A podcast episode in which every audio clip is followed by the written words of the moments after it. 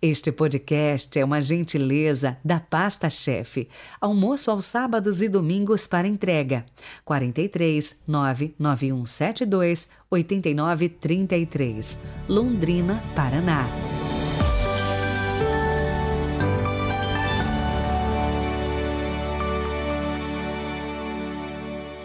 Quarta-feira, 31 de agosto de 2022.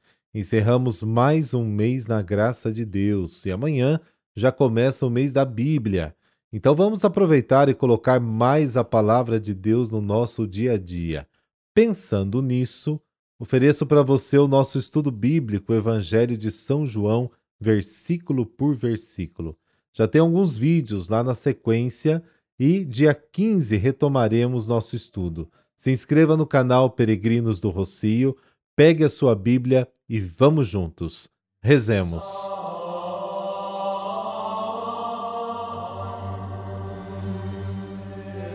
Pelo sinal da Santa Cruz, livrai-nos Deus, nosso Senhor, dos nossos inimigos.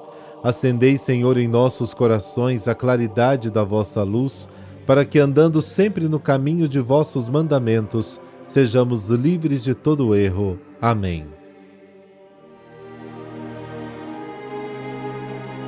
Lucas capítulo 4, versículos de 38 a 44. O Senhor esteja convosco, Ele está no meio de nós. Proclamação do Evangelho de Jesus Cristo segundo Lucas. Glória a vós, Senhor. Naquele tempo, Jesus saiu da sinagoga e entrou na casa de Simão. A sogra de Simão estava sofrendo com febre alta e pediram a Jesus em favor dela. Inclinando-se sobre ela, Jesus ameaçou a febre e a febre a deixou. Imediatamente ela se levantou e começou a servi-los. Ao pôr do sol, todos os que tinham doentes atingidos por diversos males os levaram a Jesus. Jesus colocava as mãos em cada um deles e os curava. De muitas pessoas também saíam demônios gritando: Tu és o Filho de Deus.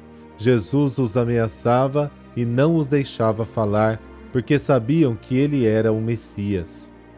Ao raiar do dia, Jesus saiu e foi para um lugar deserto. As multidões o procuravam e, indo até ele, tentavam impedi-lo que os deixasse. Mas Jesus disse: Eu devo anunciar a boa nova do reino de Deus também a outras cidades, porque para isso é que eu fui enviado. E pregava nas sinagogas da Judéia.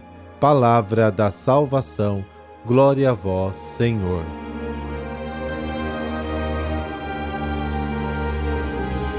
O Evangelho de hoje narra quatro fatos diferentes: a cura da sogra de Pedro, do versículo 38 a 39, a cura de muitos doentes, 40 a 41, a oração de Jesus em um lugar deserto, versículo 42, e sua insistência na missão, 43 44. Com pequenas diferenças, Lucas segue e adapta as informações retiradas do Evangelho de Marcos. Depois de participar da celebração do sábado na sinagoga, Jesus entra na casa de Pedro e cura a sua sogra.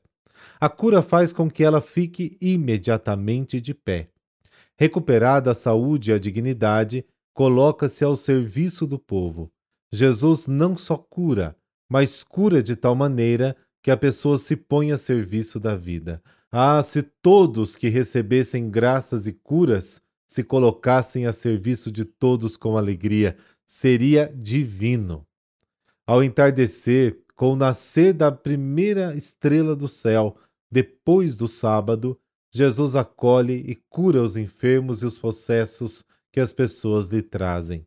Doentes e possessos eram as pessoas mais vulneráveis e marginalizadas daquela época. Eles não tinham a quem recorrer, estavam à mercê da ajuda pública. E além disso, a religião os considerava impuros.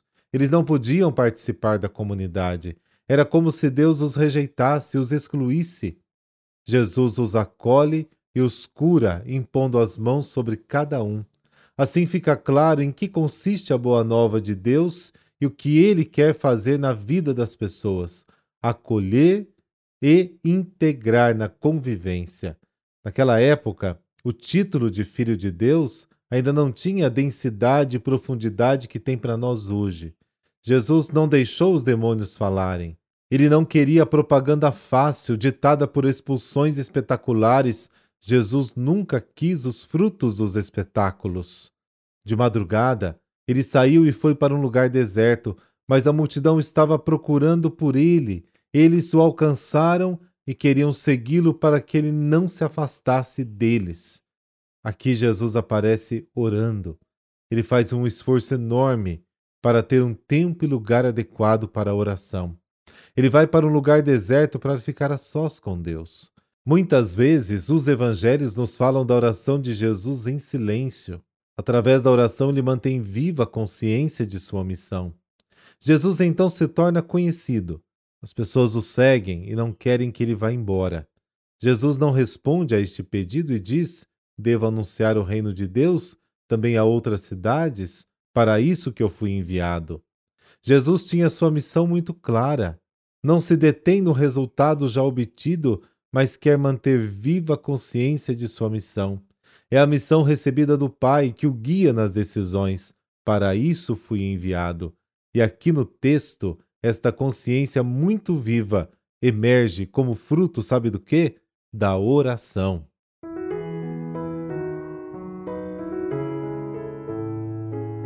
São Raimundo Nonato. Nasceu na Espanha em 1200. Seus pais eram nobres, porém não tinham grandes fortunas, não. O seu nascimento aconteceu de modo trágico. Sua mãe morreu durante os trabalhos de parto antes de dar à luz. Por isso, Raimundo recebeu o nome de Nonato, que significa não nascido de mãe viva. Dotado de grande inteligência, fez com certa tranquilidade seus estudos primários. O pai, percebendo os dotes religiosos do filho com receio de que seu filho optasse pela vida da igreja, mandou administrar uma pequena fazenda de propriedade da família. Porém, as coisas aconteceram exatamente o contrário. Raimundo, no silêncio e solidão que vivia, fortificou ainda mais sua vontade de dedicar-se unicamente à ordem de Nossa Senhora das Mercês. Apesar da dificuldade, conseguiu o consentimento do pai e finalmente em 1224 ingressou na ordem, recebendo o hábito das mãos do próprio fundador. Ordenou-se sacerdote e seus dotes de missionário vieram à tona. Foi mandado em missão na Argélia, norte da África, para resgatar cristãos que viviam em regime de escravidão.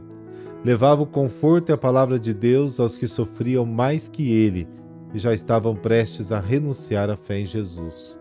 Sua ação missionária causou a revolta das lideranças muçulmanas e Raimundo foi preso e torturado. Durante oito meses, teve sua boca presa com um cadeado para que não pudesse pregar o Evangelho. Raimundo sofreu durante oito longos meses essa tortura, mas finalmente foi libertado com a saúde totalmente abalada.